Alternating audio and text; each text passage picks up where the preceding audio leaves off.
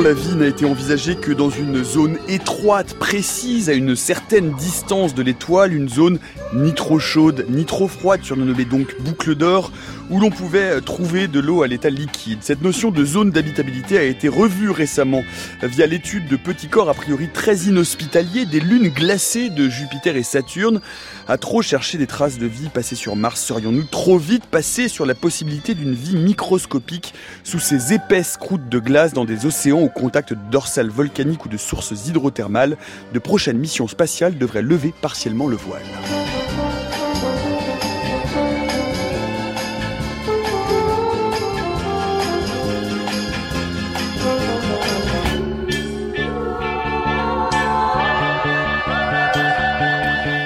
Lune glacée sous la glace, la vie, c'est le programme gelé qui est le nôtre pour l'heure qui vient. Bienvenue dans la méthode scientifique. Et pour parler de ces lunes glacées, toutes très différentes et encore largement mystérieuses, nous avons le plaisir de recevoir aujourd'hui Sébastien Charnos. Bonjour. Bonjour. Vous êtes chercheur à l'Institut de physique du globe et enseignant-chercheur à l'Université Paris Diderot. Et bonjour Michel Blanc. Bonjour. Vous êtes chercheur à l'Institut de recherche en astrophysique et planétologie, visiting professeur au National Space Science Center euh, de l'Académie des sciences euh, de Chine. Vous pouvez suivre, eh bien, comme chaque jour, cette émission en direct sur les ondes de France Culture, en différé euh, sur le site franceculture.fr, en podcast via l'application que vous préférez et en complément toujours via notre fil Twitter où on poste eh bien, chaque jour, vous en avez l'habitude maintenant, un certain nombre de liens, de schémas, d'images, de références pour compléter euh, l'écoute de cette émission. Pour commencer, eh bien, ces lunes glacées ont très longtemps été euh, sous le radar au sens propre comme au sens figuré. Les toutes premières missions à nous envoyer des informations plus détaillées sur ces petits corps gelés sont les sondes Voyager. Écoutez cette archive, nous sommes en novembre 1980 au doigt Dolphus de l'Observatoire de Meudon. Eh bien, nous attendons essentiellement une vision de la planète tout à fait exceptionnelle. Euh, puisque nos meilleurs télescopes euh, nous montrent la planète qu'à une très grande distance. Et là, nous allons voir véritablement les détails dans l'anneau de Saturne, cet anneau si spectaculaire. Euh, nous prévoyons que cet anneau doit présenter des structures très fines. Il s'agit de petits grains de matière entourés de glace, de glace sale, de glace légèrement ternie, qui gravitent autour de Saturne à des distances diverses et qui s'organisent l'un l'autre pour former euh, des anneaux subsidiaires, subsidiaires des, limites claires et sombres. Et tout cela va nous permettre de mieux comprendre comment toute cette euh, matière s'organise autour de la planète. Voilà le physicien astronome Audouin Dolphus dans Interactualité en novembre 1980. Alors on ne parle que des anneaux de Saturne, mais c'est tout de même euh, voyageurs, euh, les deux voyageurs d'ailleurs, euh, Michel Blanc, qui ont commencé à nous donner des informations un peu plus précises sur ces lunes glacées qui avaient pour certaines d'entre elles pourtant été observées depuis Galilée. En effet, pour la première fois après Galilée, 400 ans après, on s'approchait très très près de, de ces lunes qu'on n'avait jamais résolues. Euh, pour découvrir la diversité extraordinaire euh, de leur composition de surface, euh, des mondes glacés, mais des mondes géologiquement actifs auxquels on ne s'attendait pas du tout, je crois. Hmm. Sébastien Charnoz. Vous, ça, ça, vous surprenait d'entendre la voix de Dolphus Non, non, parce que j'admire le travail d'archives que vous avez fait. Oui. J'ai croisé, à l'époque de mon doctorat dans les années 90, j'avais croisé Odio Adolphus et je connaissais aussi Audouin Adolphus parce que ça avait été l'un des découvreurs des satellites de Saturne. C'est celui qui a découvert le petit satellite euh, Janus depuis des observations télescopiques euh, faites depuis euh, le sol. Voilà. Donc c'était juste pour l'anecdote. Oui, oui, comme disait Michel, les deux missions Voyager nous ont fait découvrir un monde extraordinaire, un monde de diversité. Donc effectivement les lunes de Jupiter, donc il y a les quatre grands satellites galiléens, mais il n'y a pas il y a, pas que ceux-là, les sondes Voyager. Les deux sondes Voyager qui ont visité euh, toutes les deux le, Jupiter et Saturne ont en plus des, des, satellites galiléens pour le cas de Jupiter détecté, en tout cas discerné une famille de de petits satellites qui orbitent beaucoup plus près de Jupiter, qui sont aussi des lunes de glace, bon, qui s'évaporent, qui relâchent des grains, qui participent à la formation des anneaux. Et pour Saturne, alors là, il y a une diversité extraordinaire de satellites. Il y a à peu près plus de 60 satellites réguliers autour de Saturne. Euh, voilà. 79 autour de Jupiter et, et euh, counting, comme on dit en anglais, parce qu'il n'est pas exclu qu'on ouais, Le compte n'est pas complètement voilà, fini. Que ce soit complètement On en découvre encore. Oui. Mm, c'est ça. Euh, alors là, on va parler de certaines lunes bien précises qu'on appelle les lunes euh, glacées. Euh, ces lunes glacées qui nous intéressent parce que euh, on a l'impression qu'elles sont des poches de zones d'habitabilité. On va revenir hein, sur toutes ces questions-là et on va voir qu'il faut prendre beaucoup de précautions euh, et que cela fait beaucoup de débats et, et anime beaucoup de controverses euh, dans le milieu de l'astrophysique. Mais quelles sont-elles ces lunes principales, ces lunes glacées avec océan sous-marin sous une croûte de glace auxquelles on va s'intéresser leur, leur, liste en fait, Sébastien Charnoz? Bah, Alors bon, bah, pour Jupiter, la liste. Alors le problème c'est que déjà faut voir, faut voir que l'océan on le voit pas. Hmm. Donc il est pas. Dans certains cas, on a traces de l'existence de cet océan. Euh, mais on n'est pas sûr d'en avoir la liste exhaustive. Donc, bah, pour euh, pour le cas de euh, pour le cas de, de, de, de Jupiter, bah, donc il y a bien entendu Europe, euh, peut-être la première lune glacée dont on a vraiment soupçonné mmh. l'existence d'un très gros océan souterrain. ensuite, potentiellement peut-être Ganymède, qui est le plus grand satellite du système solaire et qui va être visité par la future sonde européenne dont on va peut-être reparler, qui s'appelle JUICE. Callisto, c'est pas sûr, c'est c'est pas très clair. Callisto, un point d'interrogation. Ouais. Et pour Io, alors Io, c'est plus un satellite de silicate. Il y a peut-être un océan de magma. Alors c'est encore un, autre univers. On est plus dans l'univers chaud. Voilà. alors par contre pour Saturne, euh, on, pense que certaines lunes ont des océans sous-marins. Alors bien entendu, on pense que Titan en a un petit. Euh, Encelade, ce serait pas un océan, mais ce serait plutôt des poches d'eau souterraines. Et euh, Rhea, euh, il y a aussi des, des, soupçons. Donc la situation est moins claire pour les satellites de Saturne parce mm. qu'ils sont moins connus et en plus ils ont une géologie qui est un petit peu moins bien comprise que ceux de Jupiter. Michel Blanc, donc on va essentiellement, euh, on va voir que Europe et Encelade sont celles qui concentrent le plus de points d'interrogation, mais on ne peut parler effectivement euh, de Callisto, de Ganymède, de Titan d'une certaine manière aussi. On va voir que tout ça sont des univers très très très très différents hein, qu'on va essayer de euh, détailler au cours de cette heure. Tout à fait. En fait, ces, ces, satellites sont composés en général d'un manteau de silicate comme une petite Terre autour desquels, dans les conditions de leur formation, s'est formée une grosse euh, enveloppe euh, d'eau. Cette eau, elle est, elle est gelée en surface, mais quand on descend en pression, quand on descend dans la profondeur qu'on monte en pression et en température, en général, il est assez logique de trouver une poche d'eau à l'intérieur.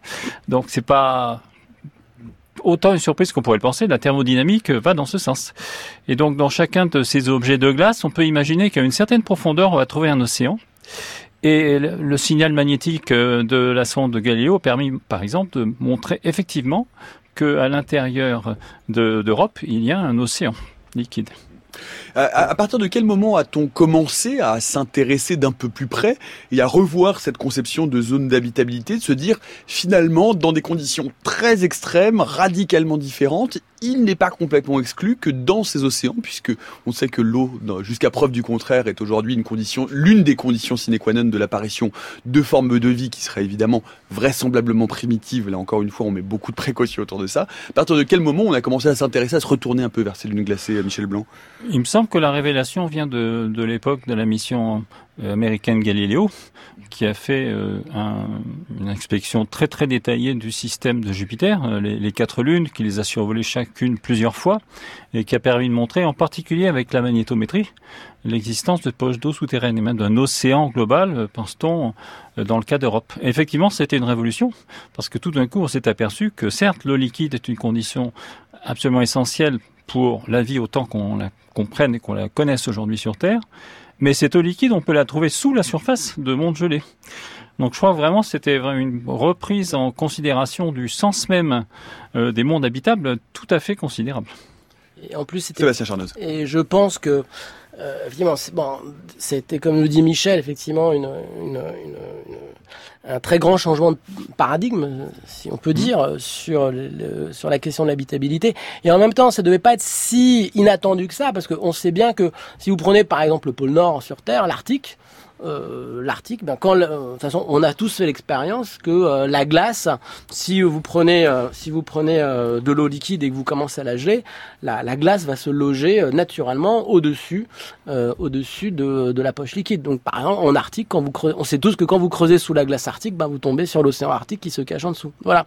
Mais je pense que une des, une des choses aussi qui a été très surprenante, c'est que euh, euh, on s'attend, on se serait attendu euh, à ce que, alors si on fait l'hypothèse que ces lunes se sont formées en même temps que les planètes, alors c'est une question un peu débattue. Ça aussi, on va que, en gros, on pense que, voilà, on aurait pu penser que ces objets avaient refroidi en gros sur l'histoire du système solaire. On, peut, on se serait attendu à ce que tout, tout aurait gelé. en fait, la découverte, ça a été que finalement ces objets sont pas complètement gelés, il y a peut-être de l'eau dedans. Donc c'est-à-dire quelque chose qui les chauffe. Et euh, un des mécanismes candidats euh, qui pourrait chauffer ces lunes pour leur permettre d'abriter un océan liquide, c'est ce qu'on appelle les fameux effets de marée. C'est les effets de la force de gravité de euh, la planète, euh, tantôt Jupiter ou tantôt Saturne.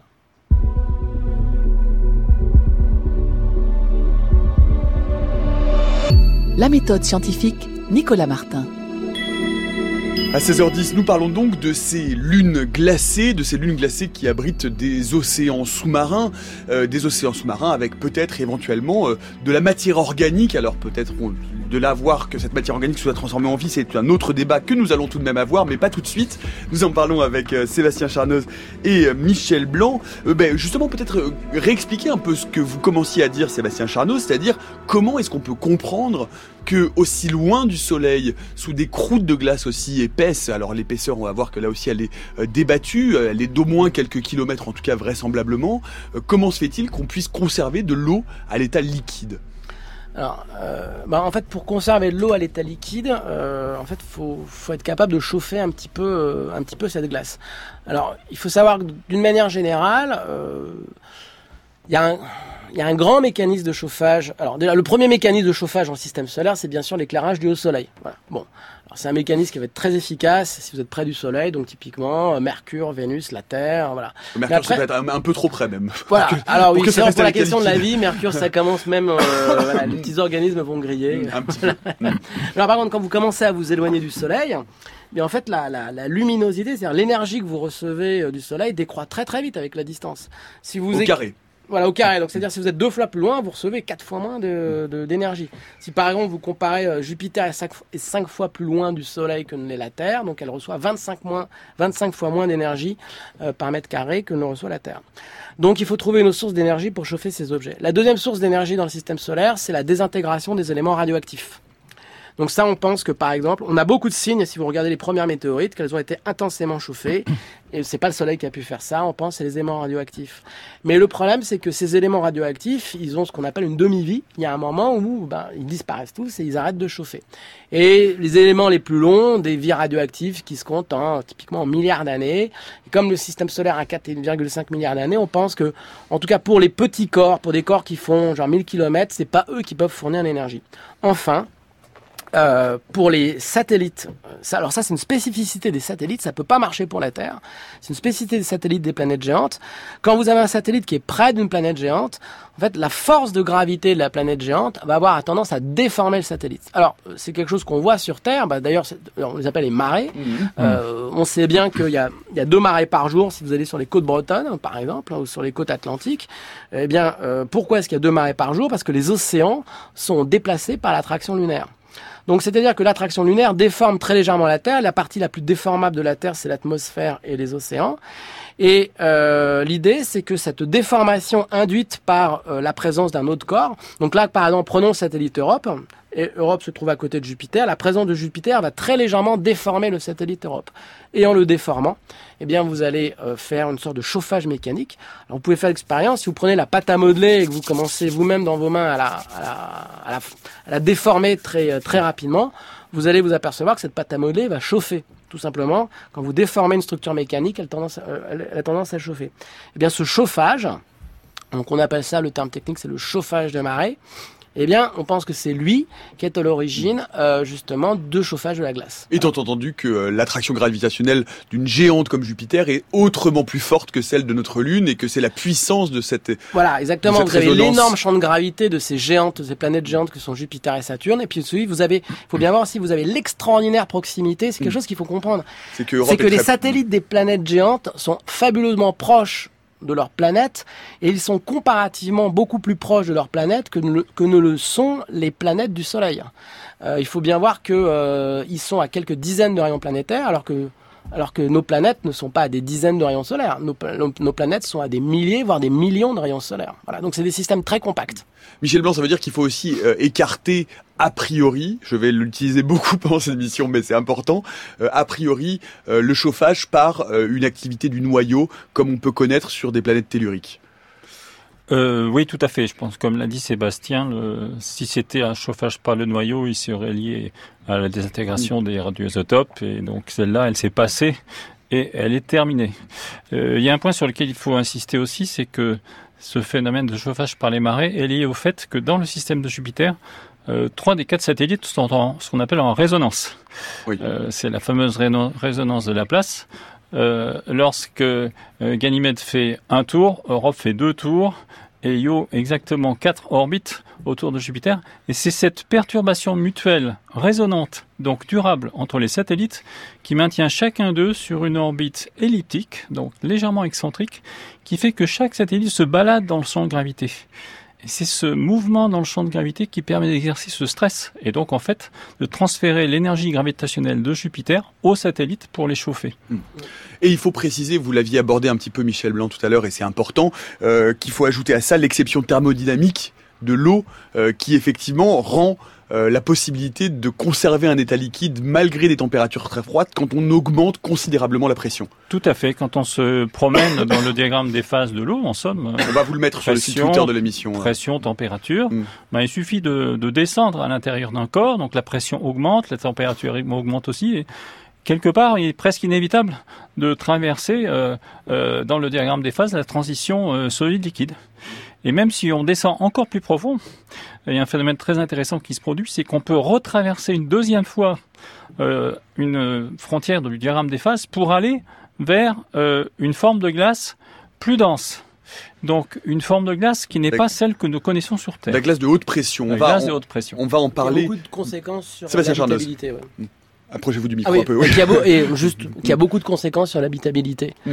À savoir À savoir, eh bien, alors, euh, disons que voilà, euh, ce qu'on se comprend, voilà, alors si on aborde le sujet de l'habitabilité, ce qu'on comprend aujourd'hui de, l'habi- de, en gros, si vous voulez, si on se pose la question, qu'est-ce qu'il faudrait Mhm. pour pouvoir euh, avoir un océan souterrain qui soit habitable? Alors, il faut savoir déjà que ça reste assez spéculatif parce que euh, on, c'est pas euh, quelque chose qu'on connaît très bien. Alors on va on va dire peut-être préciser tout de suite Oui. quelque chose quand on parle d'habitabilité, on se réfère euh, à nos connaissances de la présence de certaines souches euh, bactériennes ou microbiennes extrêmement qu'on appelle extrémophiles qu'on a découvertes dans des sources hydrothermales, c'est-à-dire dans des conditions de pression et de température extrêmes dont on sait qu'elles existent et on se dit puisqu'elles existent chez nous, il n'y a pas de raison que ces formes de vie extrémophiles ne puissent pas exister dans ce type d'environnement. C'est de ça qu'on parle pas de, de créatures aquatiques Voilà, euh, euh, qui nagent dans l'océan, euh, je pense qu'on est très loin de la pieuvre ou Voilà, de l'alien ou de la civilisation Mm. extraterrestre. Ouais, ouais. euh, Voilà. Sous la Non, mais c'est- glace, oui, C'est oui. important de le préciser. voilà, euh, quand on parle d'habitabilité, euh, voilà, on, on, on est plus, euh, voilà, on serait déjà très heureux de découvrir un micro-organisme. C'est plus de ça dont on parle. Voilà. Euh, disons voilà. Donc, alors effectivement, c'est toute la question de, de- c'est toute la question en même temps le paradoxe de, de toutes les personnes qui travaillent dans le domaine de l'exobiologie, qui est une discipline très active.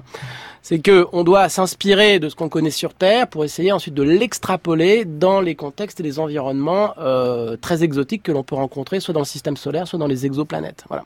Donc il y a toujours une part d'incertitude, bien sûr, parce que déjà rien que sur Terre, on ne sait pas comment la vie est apparue. Alors, on a plein d'hypothèses, mais on ne sait pas comment la vie est apparue. Euh, et ensuite, après, faut déjà qu'on sait pas ça. Ensuite, faut s'imaginer comment elle a, pas- elle a pu apparaître dans trop d'environnements. En tout cas, euh, pour qu'on puisse euh, avoir de la vie, il est semble le minimum, d'après ce qu'on comprend de la vie sur Terre, c'est qu'il faut qu'il y ait de l'eau déjà. Y, y il y a quatre conditions. L'eau. Voilà. euh, alors, alors, est-ce que j'en ai quatre moi Normalement quatre. Il vous faut l'eau, il vous faut une source d'énergie. La source ok, Il d'énergie. vous faut une source d'oxydoréduction pour faire euh, pour faire des échanges chimiques avec l'environnement. Mhm. Et la quatrième, Alors, alors, moi, alors Ouais. La durée. la durée. La durée, c'est très important. Voilà. Et, et- et la présence de, de composés organiques. voilà, et la présence Mm. de, Donc, voilà, de, de carbone, d'éléments carbonés. Voilà, l'énergie et l'oxydoréduction, je les mettais ensemble dans mon dans mon diagramme à moi. Voilà. Alors, pour en revenir à ce qu'avait dit Mm. Michel, effectivement, euh, c'est-à-dire que vous augmentez la pression, vous passez par l'eau liquide, et puis quand si vous continuez à augmenter la pression, vous pouvez repasser par une phase de glace. Bien, il y a un certain nombre de chercheurs qui disent que si au pied de votre océan euh, d'eau liquide, vous repassez par une croûte de glace, vous risquez d'être séparé euh, du manteau silicaté. Et, Donc de, donc de la source organique a priori, et voilà, voire, de la source, euh, voilà, de la source d'oxydoréduction, de la source organique et de la source d'énergie. Et donc, une des questions qu'on se pose, c'est si justement vous avez une croûte à très haute pression de glace à la base de votre océan, on se pose la question si cette croûte ne va pas en fait bloquer les échanges entre la phase liquide Mm. et le manteau silicaté et si ça pourrait pas être fatal pour euh, l'habitabilité. Ça c'est ça c'est donc la théorie de l'océan sandwich entre deux croûtes de glace qui a priori stériliserait la possibilité de d'agrégation de composés organiques vers une forme de vie Voilà, extrêmement ou au moins serait défavorable Voilà. d'après ce qu'on en comprend. On peut mettre d'emblée à peu près dans cette catégorie Ganymède, Titan. Alors, Ganymède et Titan, certainement, oui. On, on, Callisto, s'il y, a- y un océan. s'il y a un océan, je Et, donc, sûr. ça permet de dégager les deux exceptions, Mm. qui sont euh, dans le système de Jupiter-Europe, dont on pense que l'océan est probablement au contact du manteau de silicate directement. Donc, ça donne à Europe un, je dirais, un statut particulier. Mhm. Euh, disons le, le suspect habitable le plus Hmm. le plus probable. Et puis Encelade qui se trouve être dans les mêmes conditions. Alors, on, va continuer à examiner un peu euh, ces conditions et justement, on reviendra précisément sur le cas d'Europe euh, et dans cela dans quelques minutes. Euh, Il y a autre chose qui est intéressante, euh, c'est euh, l'étude de la surface de ces euh, lunes de glace. Euh, on, elles, on les a vues, on a des photos qui sont très belles, on voit des grandes raies, euh, des, comme, si, comme si la surface avait été griffée euh, sur Europe en tout cas et, et sur Encelade également. Et on constate que dans un cas comme dans l'autre, ces surfaces de glace sont des surfaces relativement jeunes. Ce qui est intéressant, euh, euh, Sébastien Charnos, c'est que Alors, il y a peu d'impact de, de, de- il y a peu de cratères d'impact. C'est donc que ces surfaces-là sont vraisemblablement renouvelées. Voilà, tout à fait, effectivement. Euh, dans le cas de, dans le cas d'Encelade, c'est très caractéristique. Alors, si vous regardez exactement Encelade, vous, vous voyez comme plusieurs régions. hein. Il y a des régions qui sont assez cratérisées. Euh, alors, effectivement, Encelade, c'est au pôle. Voilà. Donc, vous avez dit, euh, vous enfin, vous utilisez bien le terme que tout le monde utilise. On parle de région jeune ou de région ancienne. En fait, c'est pas tant une mesure de l'âge, parce qu'au fond, l'âge, on ne le connaît pas du tout. Ça, c'est un truc qu'il faut comprendre, c'est qu'on n'a aucune mesure de l'âge des surfaces des satellites. On n'a aucune mesure, on n'a aucune idée de l'âge des objets dans le système solaire externe, au contraire du système solaire interne. Et Ça, on en reparlera tout à l'heure Voilà. parce que ça risque, ça peut être un Euh, problème voilà. pour la Mais question par de exemple, durée dans- justement. Oui. Voilà, dans le cas de, dans le cas d'Encelade, on voit clairement des surfaces qui euh, qui sont qui ont très peu de cratères. Donc ça veut dire qu'il y a eu dû avoir une activité en surface. Soit la surface a été renouvelée, soit quelque chose qui s'approche d'une sorte de tectonique, mais on comprend pas très bien comment com- marcherait une sorte de tectonique des plaques. Parce que la tectonique des plaques c'est quelque chose qui est sur Terre, mais là on est plutôt dans un environnement glacé. Donc comment marcherait la tectonique des plaques dans une lune glacée, c'est quelque chose qui est pas très très clair.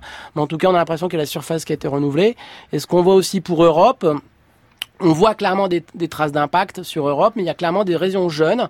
Et on voit, alors c'est très caractéristique sur Europe. Si vous regardez à haute résolution la surface d'Europe, la surface d'Europe ressemble à une sorte de pulse dont les éléments étaient fracturés et légèrement déplacés les uns par rapport aux autres. Voilà. On va vous mettre hein, des photos. Il y en a déjà eu quelques-unes de ces surfaces-là, et notamment de ce qu'on appelle les rayures du tigre au pôle sud d'Encelade, qui sont l'un des endroits où on se dit qu'il y a vraisemblablement euh, un renouvellement. Ce qui est intéressant euh, avec cette tectonique des glaces, c'est qu'effectivement, pour le moment, on l'extrapole, parce qu'effectivement, la glace ne se comporte pas comme de la croûte océanique telle qu'on la connaît sur Terre. Ce qui est intéressant également, euh, deuxième chef, et je vous demandais de commenter les deux, Michel Blanc, c'est que ça veut dire qu'il y a vraisemblablement s'il y a subduction, ça veut dire qu'il y a du matériau de la surface qui passe en dessous. Et donc, comme il y a des, des cratères d'impact, il y a potentiellement des molécules carbonées apportées par des impacts, par des géocroiseurs, qui pourraient d'un seul coup se retrouver sous la surface. Et en effet, cet élément, à savoir la possibilité d'un échange de matière entre la surface et l'océan, est quelque chose d'absolument essentiel dans l'idée même euh, qu'on peut se faire de la façon dont la vie aurait pu démarrer à l'intérieur de l'océan. Si l'océan est complètement isolé, effectivement, euh, un, il ne pourra faire appel qu'à ses propres ressources, si je puis dire, donc euh, les matériaux qui sont au niveau du manteau silicaté. Et deux, euh, en plus, nous, on n'en saura rien parce que on verra pas de manifestation à la surface, éventuellement de, de cette activité euh, biologique à l'intérieur de l'océan. Mm. Donc ces échanges, et en particulier l'existence possible de fractures à travers toute la couche de glace, c'est ce qu'on voit sur Encelade en particulier avec euh, les rayures de tigre, c'est un élément tout à fait essentiel. Avec Cassini, on a même vu un spectacle absolument extraordinaire qui est qu'à travers ces rayures de tigre émergent des grands geysers qui viennent alimenter euh, finalement tout euh, l'environnement spatial euh, de Saturne. Tout le long de l'orbite d'Encelade, on voit la traînée de cette eau qui est projetée depuis la surface d'Encelade. Alors parlons-en de ces geysers. euh, qui- Ça aussi c'est surprenant, les geysers tels qu'on les connaît, c'est des projections euh, d'eau bouillante dans l'atmosphère terrestre. Là on est à des, de- de- des températures qui sont euh, de quelques centaines de degrés Kelvin, donc très très bas en degrés Celsius. On est à moins 100, moins 120, moins 180, moins 200. Comme- Qu'est-ce que c'est que ces geysers, Michel Blanc? Oh, mais c'est de l'eau, c'est de l'eau liquide. Euh, la source d'énergie provient probablement d'effets de, sources hydrothermales qui sont sur le plancher océanique d'Encelade. Et donc après, ils sont accélérés dans une espèce de tuyère, comme on voit sur Terre, hein, à travers des, des chenaux qui amènent l'eau à la surface. Et ensuite, elle est projetée simplement par un effet de pression. Mais elle monte très très haut. Plusieurs milliers de kilomètres, si je me rappelle bien. Et Cassini a, tout a, permis d'avoir une analyse spectroscopique. On sait ce qu'il y a dans ces geysers. Il n'y a pas que de l'eau alors, c'est essentiellement de l'eau, mhm. mais, Cassini a permis de voir par spectroscopie et aussi en traversant ces geysers, puisqu'on a, on a fait des traversées directement, euh, le matériau solide et gazeux euh, de ces geysers. Et donc, il y a des éléments, euh, des éléments lourds qui correspondent en gros aux différentes aux différents atomes dont on a besoin pour constituer les molécules de la vie. Il me semble aussi qu'on a détecté du sel euh, je me souviens de ce résultat. On a détecté du sel euh, dans les geysers d'Encelade. Et donc, euh, en rebondissant... Du sel de sodium ou des sels NaCl, NaCl, d'accord. Donc, du, du chlorure de sodium. Du sel de table. Hmm. Très grossièrement. Oui, dans du, du, sel NaCl, du chlorure de sodium. Et donc, justement, une des conclusions qui avait été portée sur Encelade et qui en vient des candidats particulièrement intéressants pour l'exploration, pour l'habitabilité, c'est que si, si le, le chlorure de sodium, NaCl, est connu effectivement comme un produit que l'on obtient euh, si vous hydratez du matériau silicaté. Donc ce qui semble dire que l'océan souterrain d'Encelade, donc ce qui, ce qui va dans le sens comme quoi l'océan souterrain d'Encelade sera en contact avec le manteau silicaté mmh. d'Encelade. Donc ça c'est très bien par rapport à ce qu'on a dit tout à l'heure pour euh, pour justement alimenter en sels minéraux cet environnement, ce qui est très bon pour la vie. Ça, ce qui, répond en tout cas vraisemblablement, euh, encore une fois a priori, euh, à la question de euh, l'activité géothermique sous-marine sur Encelade.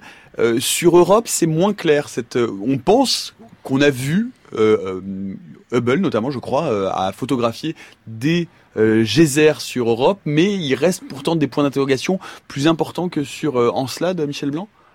Alors effectivement, il y a eu des observations qui ont montré la possibilité d'une activité de gère intermittente.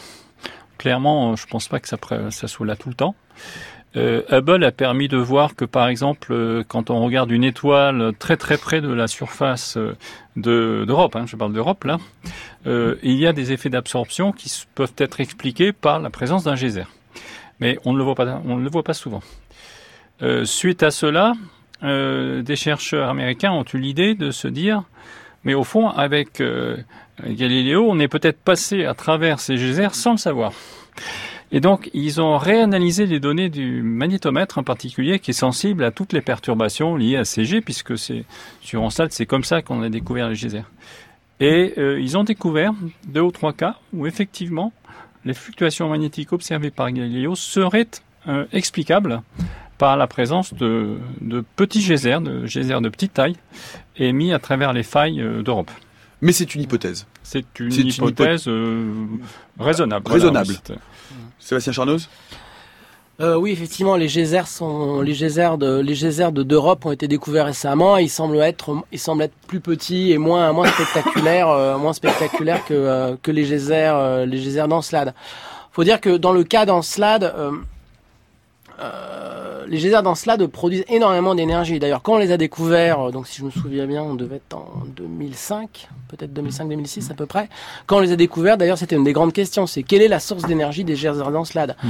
Parce que la puissance énergétique des geysers d'Encelade a été estimée à à peu près 10 euh, gigawatts. Euh, ce qui, si je ne dis pas de bêtises, est à peu près la puissance d'une petite centrale nucléaire. Et, extrêmement énergétique. Hein extrêmement énergétique. Extrêmement énergétique. Et c'est pas facile de produire 10 gigawatts mhm. pour un objet qui est constitué principalement de glace à 80 Kelvin en surface.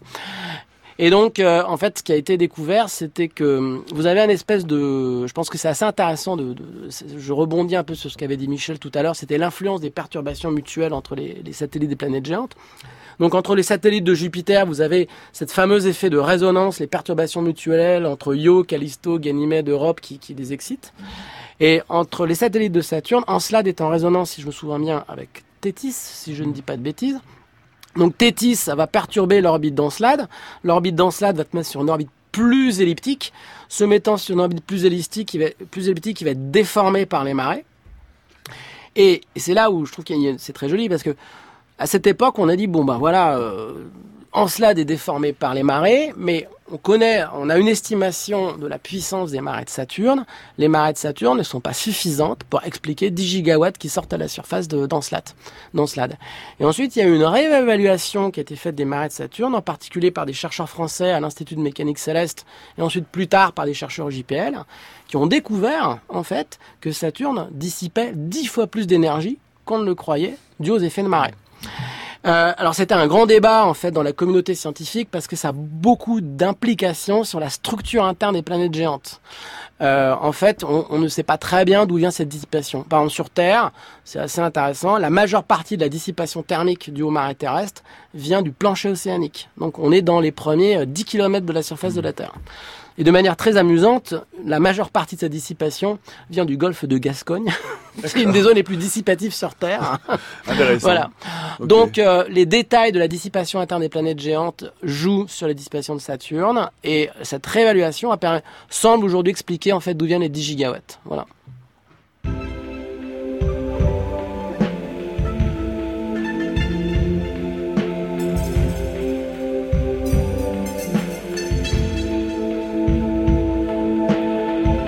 Upside down and inside out and on a leash, like a funnel web, like a black fly on the ceiling. Skinny white haunches high and skyward, and a black oily gash crawling backwards across the carpet to smash all over everything.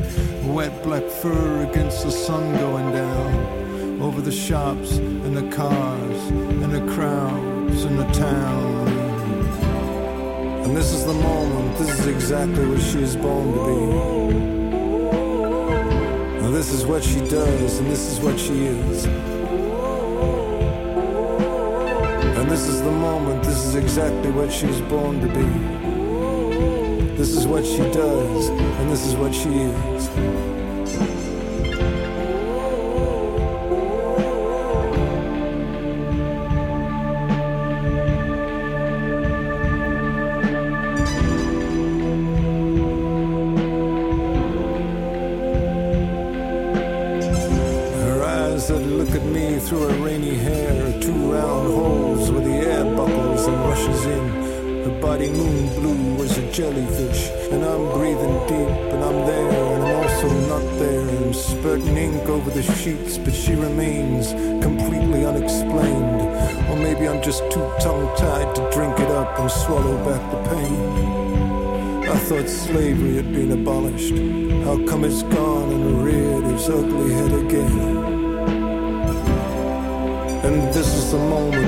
Exactly what she's born to be. And this is what she does, and this is what she is.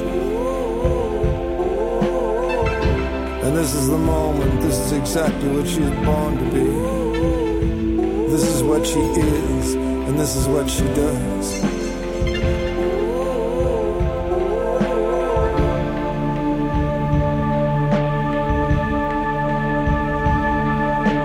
Rings of Saturn de Nick Cave sur France Culture à 16h35 puisque nous parlons, alors pas exactement des anneaux, mais nous parlons euh, des satellites de Saturne et de Jupiter et de certains satellites particuliers, euh, leurs lunes glacées dont certaines ont des océans euh, liquides sous leur surface de glace et qui pourraient être propices éventuellement à, l'apparition de certaines formes de vie très primordiales, très extrémophiles, mais tout de même en tout cas d'avoir un certain nombre de molécules organiques dans le, bien, à l'intérieur de ces océans. Nous en parlons avec euh, Sébastien euh, Charnos, qui est chercheur à l'Institut de physique du globe et enseignant-chercheur à l'Université Paris Diderot, et avec Michel Blanc, euh, qui est chercheur à l'Institut de recherche en astrophysique et planétologie et professeur visiteur, visiting professeur au National Space Science Center de l'Académie de l'Académie des sciences de Chine à Pékin. Alors nous allons, on a on a un peu écarté hein, de facto Titan, Ganymède et Callisto, notamment pour ce problème de l'océan sandwich pris entre deux couches de glace qui empêcherait un contact avec euh, un sol, un plancher océanique et donc avec une possible activité géothermale qui est nécessaire euh, à l'apparition de ces formes de, vie extrémophiles. On va donc se concentrer euh, sur Encelade et Europe, celles qui sont a priori les meilleures candidates, et on parle encore une fois avec beaucoup de prudence pour réunir des conditions d'apparition d'une vie microbienne extrémophile, a commencé donc par Encelade, euh, le satellite de Saturne dont la mission Cassini-Huygens euh, a fait plusieurs survols et a rapporté euh, de précieuses données. Bonjour Céline Lausanne. Bonjour Nicolas, bonjour à tous. Vous êtes rendu au Latmos pour comprendre la géodynamique d'Encelade. Oui, une géodynamique très intense selon les données récoltées à la fin de la mission Cassini et en particulier à son pôle sud. Alice Legal travaille sur les observations dans le micro-ondes, des observations qui ont montré à ce niveau-là des panaches de gaz jaillissant de failles profondes qu'on appelle les rayures du tigre. Ces jets sont composés de glace d'eau et de sel de sodium, entre autres, et seraient témoins d'une activité sous-jacente, celle d'une mer souterraine assez agitée sous la glace.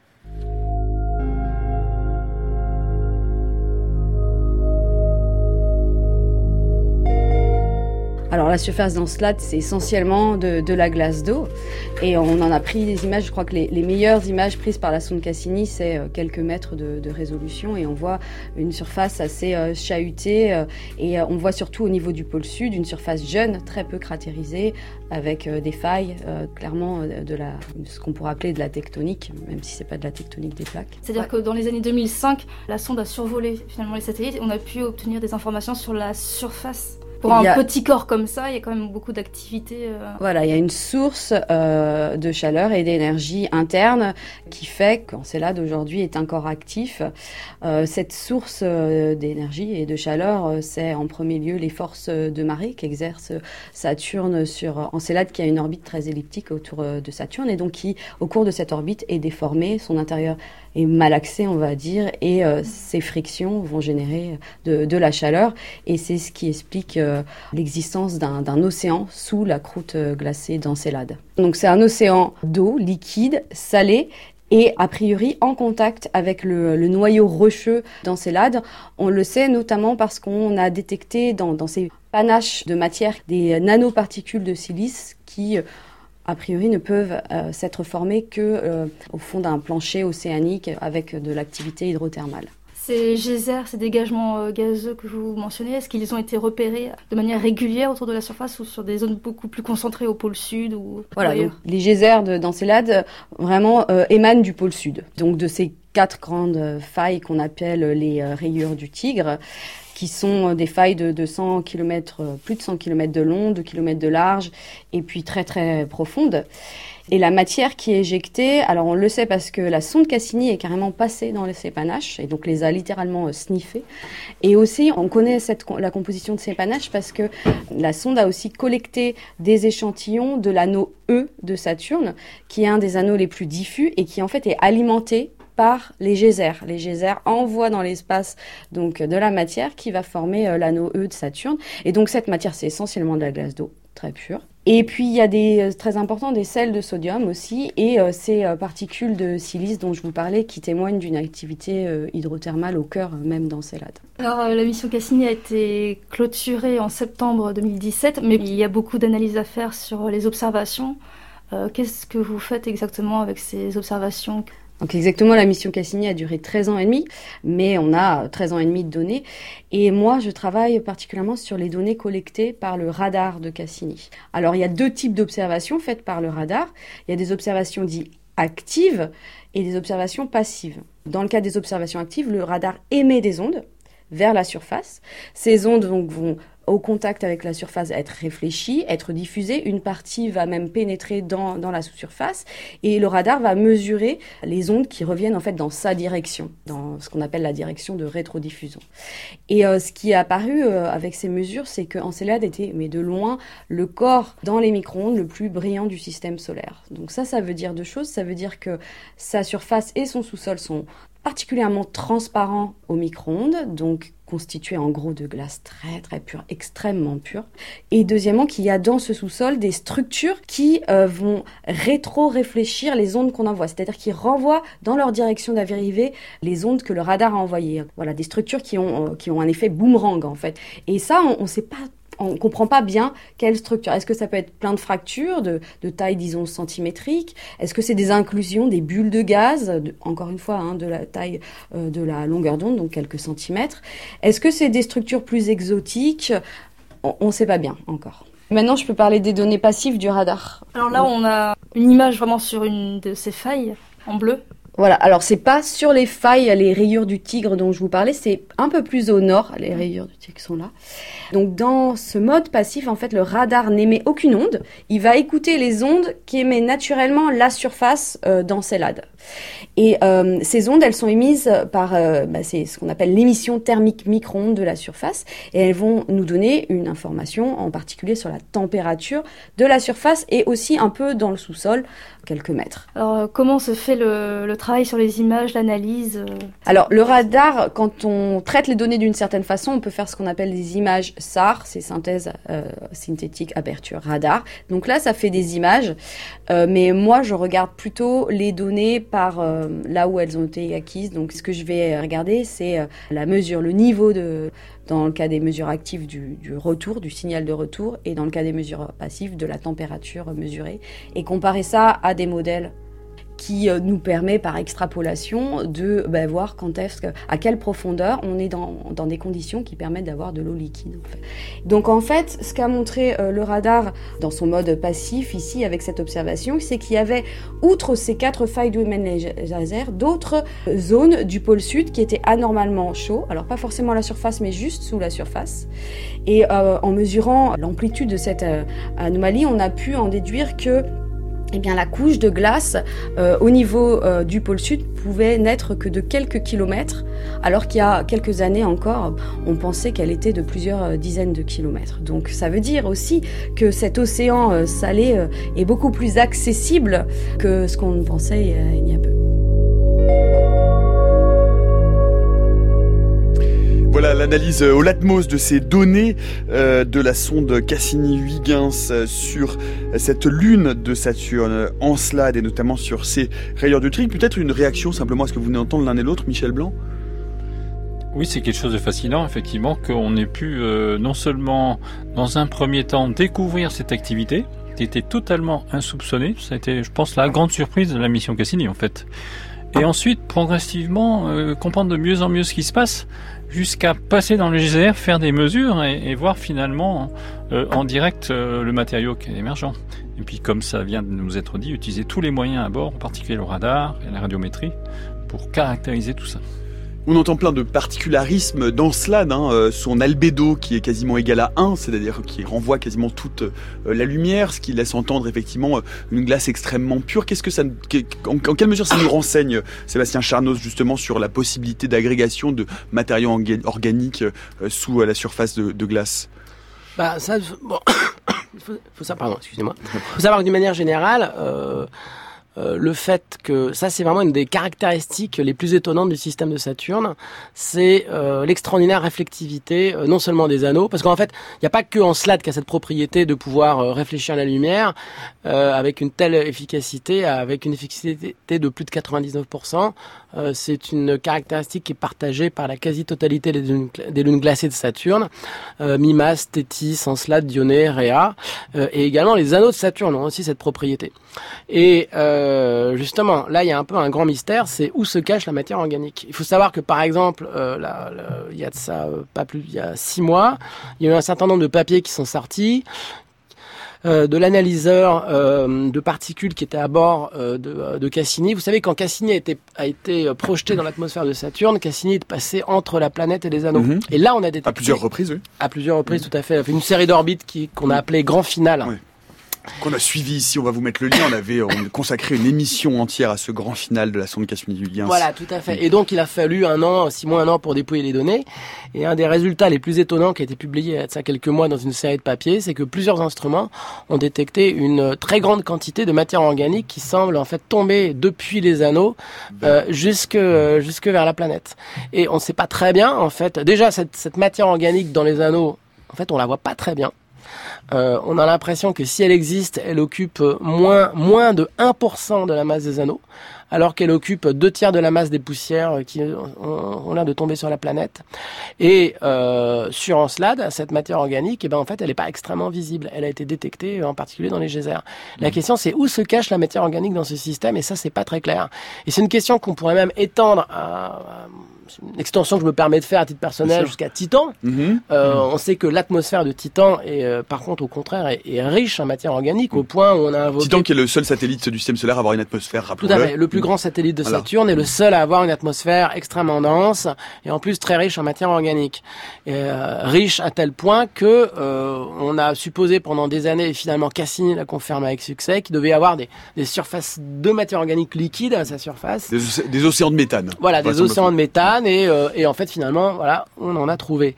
Euh, la question, c'est d'où viennent, d'où vient cette matière organique? Est-ce que c'est une matière organique qui est héritée, qui a été incorporée dans le système saturnien au moment de sa formation? Pourquoi elle paraît si peu présente en surface? C'est une vraie question. Par exemple, si vous regardez le système saturnien, que vous le comparez par exemple aux satellites d'Uranus et Neptune, les satellites d'Uranus et Neptune, ils sont extrêmement sombres. Au contraire, c'est pas des albédos.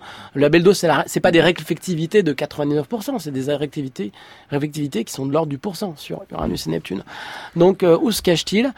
C'est vrai que le système de Saturne euh, semble extrêmement brillant et on ne sait pas très bien pourquoi. Euh, et ça, c'est un des mystères, c'est toujours un des grands mystères de Saturne actuel.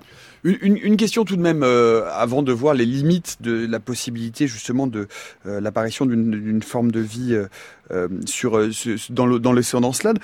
On, a entendu, hein, pourquoi, pourquoi est-ce que l'activité géothermale se concentrerait-elle au pôle En fait, c'est assez contre-intuitif, puisqu'au pôle sur Terre, c'est là où il fait le plus froid. manifestement, sur Encelade, ce serait l'inverse. Ce serait finalement au pôle que la croûte de glace serait la moins épaisse. Est-ce qu'on peut l'estimer d'ailleurs, l'épaisseur de cette croûte de glace, ou est-ce que pour le moment, c'est une, une estimation au doigt mouillé.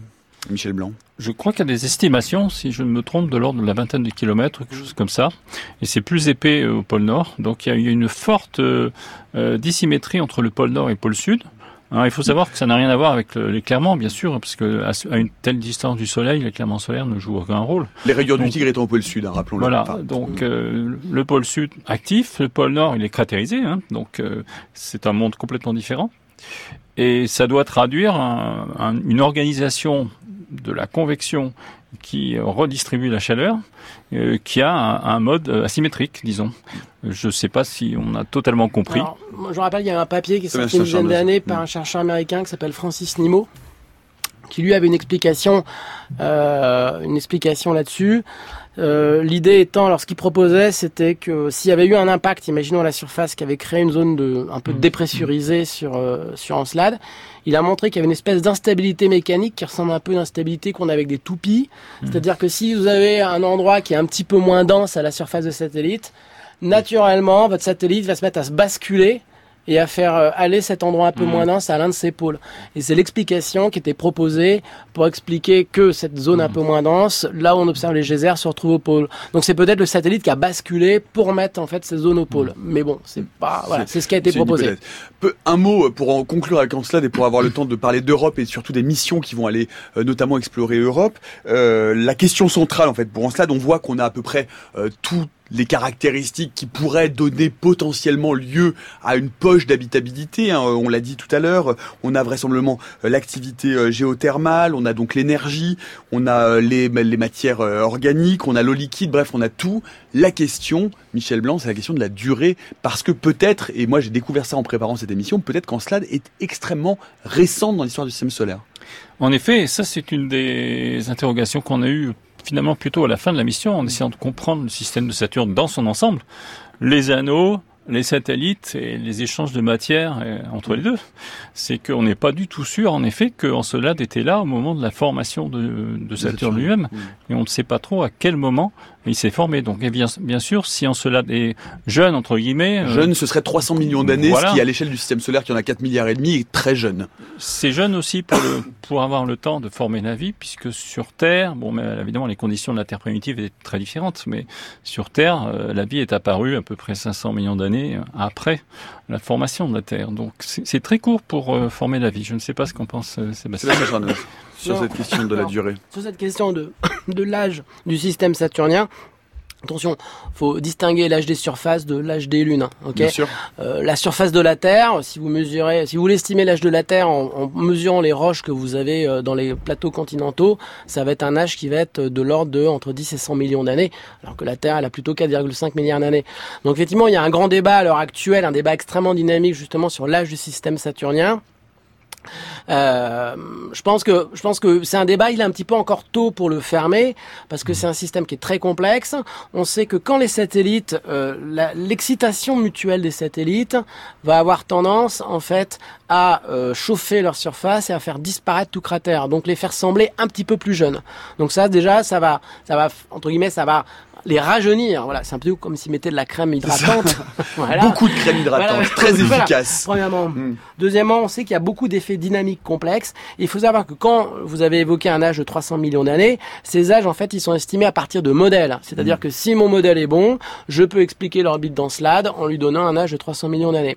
Donc, on sait que ces modèles, ils sont pas très bien contraints. Donc, je vous dirais que, en résumé, euh, il y a un certain nombre de faisceaux de preuves euh, qui semblent dire que le système des satellites et des anneaux de Saturne sont plus jeunes que Saturne elle-même. Ça, je pense que ça semble être de plus en plus établi. Ensuite, est-ce qu'ils ont 100 millions d'années ou plutôt 3 milliards d'années ou 2 milliards d'années? Je pense que c'est un petit peu tôt pour le dire parce qu'il y a beaucoup de choses qu'on connaît pas sur le système. On va on va parler euh, d'Europe euh, pour conclure. Alors Europe pour le moment c'est euh, la candidate principale en grande partie parce qu'elle est plus près, qu'elle est plus accessible. Ça on y reviendra sur l'émission que c'est beaucoup plus simple d'envoyer des satellites sur Jupiter et beaucoup moins cher que sur Saturne. Aujourd'hui il y a une question qui se pose. Je me retourne vers vous Michel Blanc. Ce serait là pour le coup la question de l'activité géothermale. Il y a un chercheur américain qui estime que Europe compte tenu de sa taille, compte tenu de la densité du noyau rocheux serait trop dur, qu'il faudrait appliquer des forces trop puissantes pour pouvoir euh, susciter euh, véritablement euh, de la ou une activité géothermale ou volcanique sous-marine. Qu'en est-il? Je pense que là aussi la question est ouverte et euh, plutôt que de vous donner une réponse aujourd'hui, euh, j'ai envie de dire euh, attendons la prochaine mission. Alors parlons-en de ces missions. Et en particulier, la prochaine mission en ce qui concerne Europe, c'est la mission Europa Clipper de la NASA.